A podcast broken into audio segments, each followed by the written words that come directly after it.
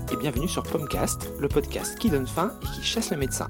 Aujourd'hui, j'ai choisi de vous parler du déjeuner. Il faut savoir que la France est le pays où les gens consacrent le plus de temps à la pause du midi. Plus de 45 minutes pour un Français sur deux.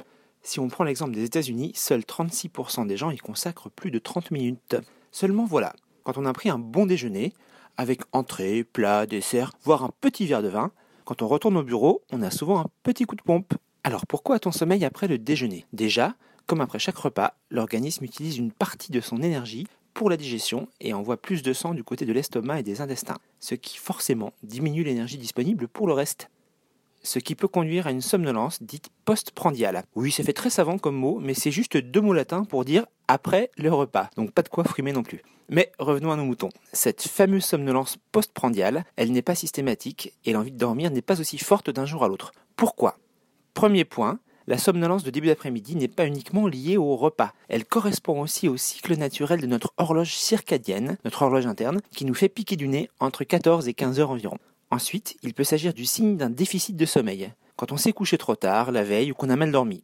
Ce qui peut être lié au dîner, mais j'en parlerai une autre fois parce qu'on a déjà assez de choses à dire avec le déjeuner. Mais c'est dans le contenu de votre déjeuner qu'on peut trouver plusieurs facteurs pouvant influer sur cette phase de somnolence.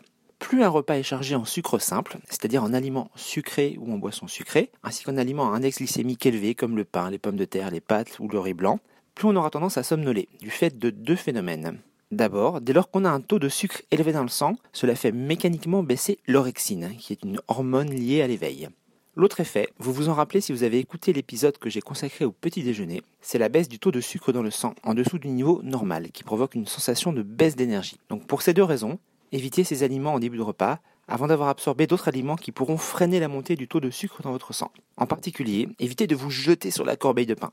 Préférez un grand verre d'eau qui va calmer la sensation de faim, hydrater et préparer l'organisme à la digestion. Bon, je sais, ça fait moins envie, mais c'est pas grave, vous vous rattraperez après. Autre petit plaisir à éviter, l'alcool. S'il peut rendre le repas un petit peu plus convivial, il a surtout un effet sédatif et il diminue l'attention et la concentration pendant plusieurs heures. Donc là, vous risquez d'avoir sommeil carrément toute l'après-midi. Mais alors, si on doit diminuer les sucres lents, les sucres rapides et remplacer le champagne par du Perrier, qu'est-ce qu'on mange? Le problème, c'est que le repas idéal, il n'existe pas. Ou plutôt, il existe. Mais il est différent pour tout le monde car il dépend de nos besoins, de notre activité, de notre métabolisme. Alors une seule chose à faire, expérimenter.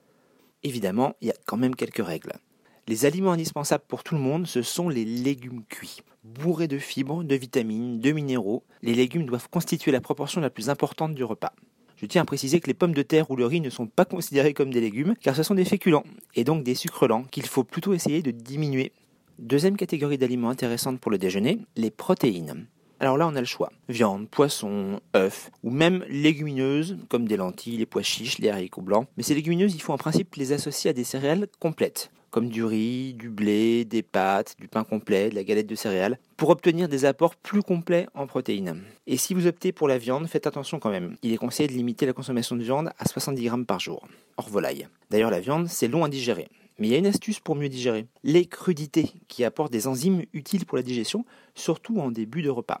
Et même si vous ne prenez pas d'entrée, vous pouvez toujours manger la feuille de salade qui est sur le bord de l'assiette. Non, non, je vous le confirme, ça n'est pas que de la déco, ça se mange. Alors bon, je vous vois venir. Et mes frites, et mes pâtes, et mon riz basmati. Bon, d'accord, on peut en prendre, surtout si on a des efforts physiques à fournir dans l'après-midi. Mais ça ne doit pas être la principale composante du repas, car ça manque de fibres, de vitamines, de minéraux, et leur index glycémique est très élevé. Terminons par le dessert. Et là, c'est le drame. Il n'est pas indispensable. D'ailleurs, on constate qu'il n'y a pas vraiment de dessert dans les cuisines traditionnelles du monde entier. Mais il faut savoir se faire plaisir, et pourquoi pas se prendre un petit dessert de temps en temps en fin de repas. Le taux de sucre dans le sang montera moins vite car son assimilation est ralentie par le reste du repas. Évidemment, il vaut mieux éviter le baba au rhum ou la religieuse au chocolat tous les midis.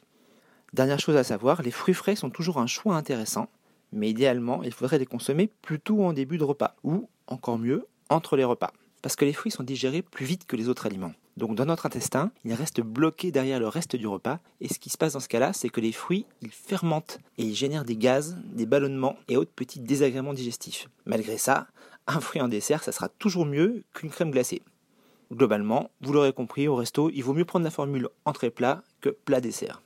Et pour faire passer tout ça, petite tisane digestive est parfaite, mais un café ou un thé, ça vous fera pas de mal non plus. Mais pour bien digérer, il n'y a pas que ça. Manger, bouger, vous connaissez eh bien, un peu d'exercice après le déjeuner va faciliter le travail de votre système digestif, oxygéner votre cerveau et favoriser la circulation du sang. Évidemment, on ne parle pas de courir un marathon ni même d'aller à la salle de sport. Non, juste 10 à 15 minutes de marche à pied feront déjà beaucoup de bien. Et si vraiment, malgré ce qu'on vient de dire, vous vous sentez tomber dans les bras de Morphée, sachez que selon une étude de la NASA, qui fait vraiment des études sur plein de trucs bizarres, une micro-sieste peut vous faire gagner jusqu'à 35% en productivité dans l'après-midi. D'ailleurs, quelques minutes suffisent. La sieste ne doit surtout pas dépasser 20 minutes, sinon on risque d'entrer dans un cycle de sommeil profond, ce qui pourrait rendre le réveil un peu plus compliqué. Le grand artiste Salvador Dali avait poussé le concept à l'extrême, car il s'endormait assis sur une chaise avec une lourde clé entre le pouce et l'index, située au-dessus d'une assiette métallique posée à l'envers. Dès qu'il s'endormait, bing La clé tombait et faisait un gros bruit qui le réveillait immédiatement. Eh bien cette demi-seconde de sommeil lui suffisait pour recharger ses batteries. Bon, le coup de la clé évidemment, il vaut mieux éviter si vous êtes en open space. En parlant de sieste, j'espère que je ne vous ai pas endormi et qu'après cet épisode, vous êtes frais dispo pour une belle journée de travail. Et comme vous débordez d'énergie, vous pouvez l'utiliser de manière constructive en laissant un commentaire, en en parlant à vos amis ou en donnant une note positive à ce podcast. Toutes ces actions sont bien entendu excellentes pour la digestion. Bon appétit et à mercredi prochain pour un nouveau podcast. Ciao ciao